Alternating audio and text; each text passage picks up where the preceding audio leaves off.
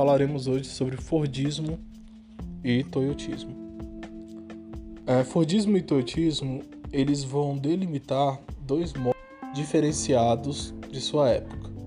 Eles são quebra de paradigmas. E obviamente, se estamos falando de Fordismo e Toyotismo, estamos falando da empresa Ford e da empresa Toyota.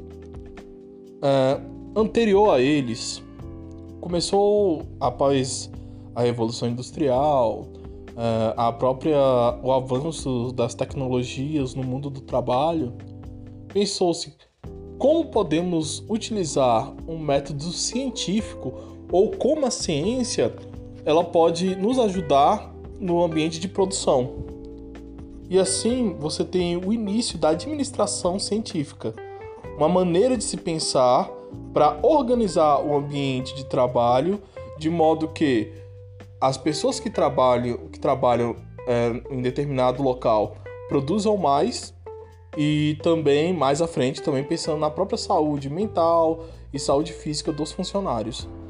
Uma maneira de você produzir sem você cortando o máximo possível de riscos, tanto no risco econômico, né, perdendo produção, perdendo dinheiro, como também é, risco para os próprios trabalhadores. Obviamente, não foi assim que começou, não foi pensando no trabalhador que se começou a administração científica, mas sim na produção. Contudo, alguns teóricos mais à frente vão pensar nisso também. Quando falamos sobre administração científica, estamos falando da aplicação da ciência diretamente no modo de produção. Como assim, professor? O modo de produção é, obviamente que o nome é evidente, né, ao modo que você produz, mas o modo de produção é uma das grandes discussões que nós temos, principalmente após a Revolução Industrial. Porque se você entende um pouco de história e de sociologia, você sabe que antes da Revolução Industrial o modo de produção era artesanal. Era o próprio cara que ia lá, caçava seu animal ou faz, trocava a carcaça do animal em escambo, né? Depois de seria lá, cortava a pele, ele mesmo fazia o couro, é, ele mesmo fazia o trabalho artesanal no sapato, fazia ali as meias e todo tudo que é relacionado a esse mercado.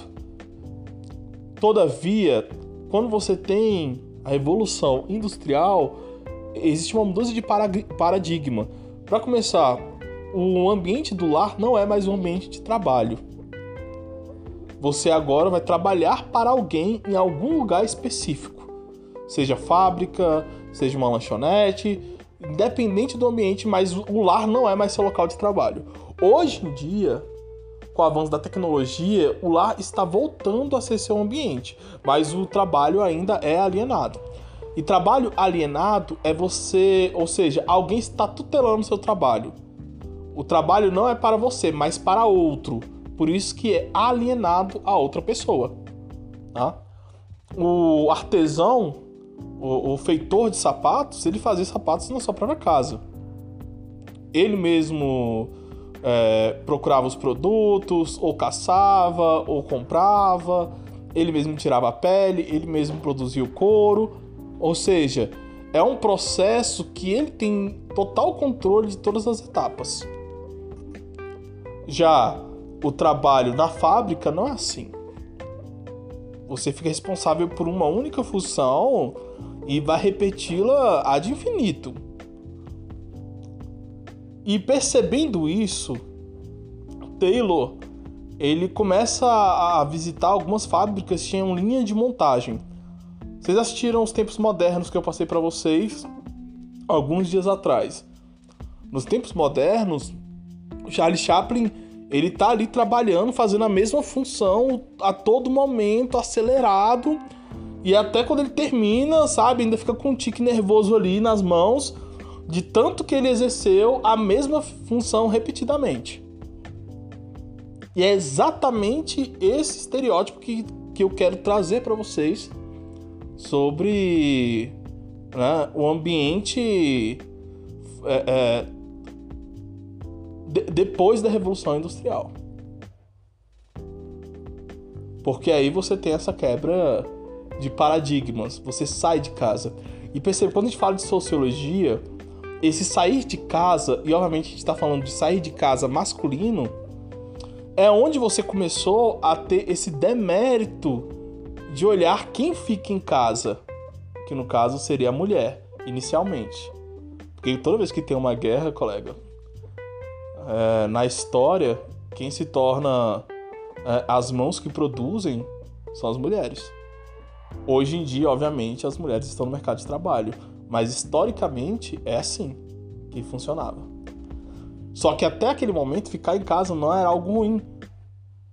Porque é ruim no sentido de disputas econômicas. E aí a gente pode entrar em, em outras aulas sobre machismo, a importância do feminismo, etc. Mas você começa a ter esse clamor para sair de casa após a Revolução Industrial. Porque o homem agora ele se desloca, ele não trabalha no lar, onde ele e a mulher trabalhavam, e ele se desloca do, do, do, do seu lar para trabalhar para alguém, alienando seu trabalho. Indo mais à frente, Taylor ele percebe é, que essa divisão do trabalho na fábrica ela permite que você produza mais e com menos esforço. Porque cada um fazendo uma parte minuciosa do trabalho, cada operário ele consegue é, ter uma especificidade na ação. Cada dia ele vai se tornando mais talentoso naquilo que ele faz, porque ele faz várias vezes. E ele mesmo vai procurando maneiras de tentar fazer mais rápido o serviço. Então, essa especialização do funcionário também acelera a produção. A ideia de Taylor, é, ali ele é um dos, dos, pais da administração científica, né? Estudar o, ambi um, um ambiente de produção, o modo de produção. Era também trazia o pensamento de trabalhar mais com menos esforço através dessa divisão do trabalho e pensando sempre numa cooperação entre os operários e chefes e uma certa organização do ambiente de trabalho. Porque todos nós sabemos que tempo é dinheiro. Então, se você especializar pessoas para função, você vai ter, você conseguir cortar parte do tempo de produção. Você vai conseguir produzir mais com menos tempo. E ao mesmo tempo, você também vai conseguir trabalhar mais, ou seja, produziu mais, trabalhou mais em menos tempo. E trabalhando mais em menos tempo significa mais dinheiro. Tá? Essa é a lógica do pensamento de Taylor. Só que até aqui, pessoal, isso aqui era teoria. Você é, é mais uma observação do ambiente de trabalho.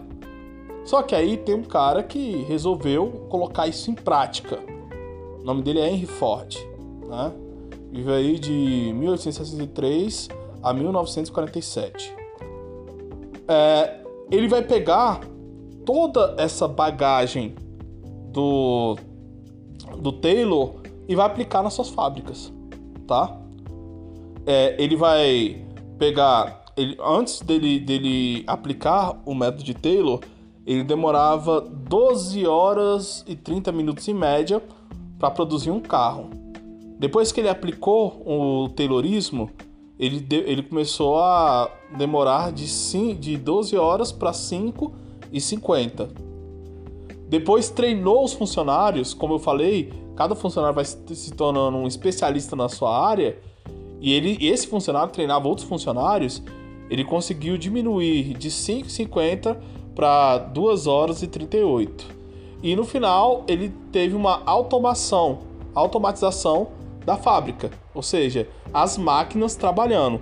Com isso ele conseguia produzir o carro em 1 hora e 38. Tá entendendo aqui? O cara demorava 12 horas e 30 minutos para produzir um carro. Agora ele consegue produzir um carro em 1 hora e 38 minutos. O lucro do Ford é, passou de 2 milhões, que valiam as empresas dele, né? O lucro mensal das empresas, para 250 milhões. E Ford ele queria fazer um produto tão barato que o funcionário dele consegui, conseguisse comprar. Porque isso que é muito importante você entender. As empresas ricas não são as empresas que vendem produto de luxo. As empresas ricas são as empresas que popularizam os seus produtos. Exemplo, Coca-Cola. Tá? E quanto mais popular, mais a empresa enriquece. Exemplo, dono do Habibs. Ou você nunca comprou uma esfirra do Habibs? O dono do Habibs é, é interessantíssimo. Isso aí é. Eu tô, falando de uma entrevista que ele deu. É, as, as esfirras do Habibs não pagam, não se pagam. Né? Ele vende a, a preço de fábrica. Ah, mas então, como a empresa ficou rica? Simples. Ele super, é, superfatura nos outros produtos, porque você não come só uma esfirra, né? A esfirra se paga, ele superfatura os outros produtos e por isso você vai lá e compra um bocado de coisa, compra refri, super, né, faturado, dentre outros produtos e compra as esfirras a um preço fabril. Então, fazendo isso, ele chama o popular para entrar na loja dele. Ele não perde, né? Ele acaba lucrando com outros produtos e populariza, né, a sua empresa. Essa é a ideia. As grandes empresas, elas sempre trabalham é, as grandes empresas, né? Eu digo as empresas bilionárias, né? globalizadas. Essas grandes empresas sempre trabalham para tentar popularizar os seus produtos. Tá, professor, mas se eu fazer em prova, qual o que, que é Fordismo? Tá. Fordismo, ele é um modo de produção em massa. Eles vão pegar as, teori as teorias de Taylor, tá? O Henry Ford pega as teorias de Taylor e aplica em suas fábricas. E ele tem uma lógica aqui, tá? É produção em massa, estocagem, linha de montagem, tá? Padronização das peças e automatização da fábrica. É isso que é Fordismo. Produção em massa, vocês já entenderam, só que é produzir muito e estocar, colocar no estoque. Se algum cliente quiser um carro Ford, vai ter, vai estar tá lá no estoque, tá? Linha de montagem, essa linha que cada um tem uma função específica na produção, tá? Um faz a porta, outro coloca as rodas, o outro, sabe, coloca o vidro do carro até o carro ficar pronto. Padronização das peças, isso aqui é muito importante. Porque você vai perceber que está em tudo, tá? Se você tem um celular, o celular, é... se você tem um iPhone e você vai comprar um carregador ou alguma peça do iPhone, você consegue trocar, pegar uma peça de outro celular e colocar? Não, tem que ser uma peça do iPhone. Porque todas as peças do iPhone são padronizadas para ele. Pode parecer besteira, porque você já, já viu isso a sua vida toda. Mas pensa comigo, os caras conseguem lucrar não só no celular, mas conseguem lucrar também com as peças. Quem começou com isso? É Ford. Então, não adianta você pegar a peça de outro carro. Se você quiser arrumar o seu carro, você tem que comprar as peças de Big. Tá? É... E, obviamente, né, você transformar a fábrica é, automatizar ela, né, colocando ali as máquinas para acelerar o trabalho. Tá? Um dos grandes problemas do Fordismo está na primeira parte que eu falei, que é produção em massa estoque. Produziu, estocou. Produziu, estocou. Qual é o problema disso?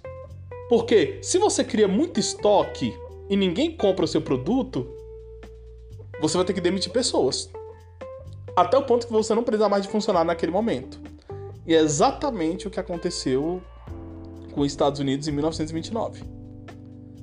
Tanto se produziu que as empresas tinham os estoques cheios e por isso não tinham como gerar emprego. Ninguém comprava carro, aí você entra nesse limbo e você tem ali, obviamente que esse não foi o único fator da, da, da crise de 29, mas um dos motivos da crise de 29 foi por causa do, do modo de produção, que era um modo de produção fordista. Mais à frente, você tem outro modo de produção que vai competir com o Fordismo, de certo modo, que é o Toyotismo, tá? Também conhecido como acumulação flexível. vou repetir, isso é questão de prova, tá? Se você fazer alguma prova de vestibular, ensino, ensino médio ou superior, ou, ou, prova mesmo na, ali na universidade, tá? Entenda, é acumulação flexível. A grande diferença do, do Toyotismo para o Fordismo está nisso. Enquanto o Fordismo ele estocava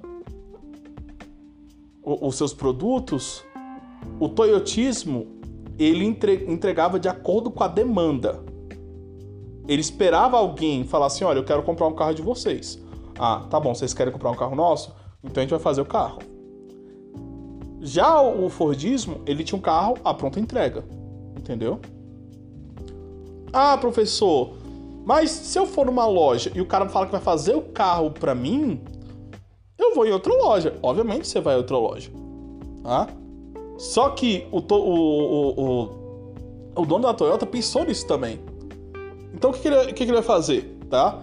É, antes disso, uma breve explicação, tá bom? Esse modelo idealizado, é, ele foi difundido ali pela empresa Toyota, exatamente porque no Japão você não tinha é, essa riqueza é, material, de matéria-prima, como você tem nos Estados Unidos. Então você não podia desperdiçar, porque era um produto caro. Então, pô, pensando nisso, no tamanho do Japão e, e, e, e na sua forma, tá? É, é, empresarial e sua forma de, de, produção, ele falou assim, cara, a gente não pode desperdiçar, a gente não tem, a gente não tem é, esse benefício de fazer estoque, então vamos produzir por demanda. Só que para produzir por demanda, você ia perder dinheiro para seu concorrente, porque você ainda ia fazer o carro quando, quando o cliente pedisse. Então o que, que eles fizeram? Criaram aquilo que eles chamam de just in time, né? Ou seja, é uma produção na hora. Para você produzir rápido, como você faz? Você tem que ter uma total automatização da fábrica. Então, é, em vez de você agora colocar pessoas é, com uma especialidade ali em um serviço, agora você vai ter uma pessoa que vai controlar várias máquinas. E não vai ter só uma função, mas vai ter várias funções. Tá?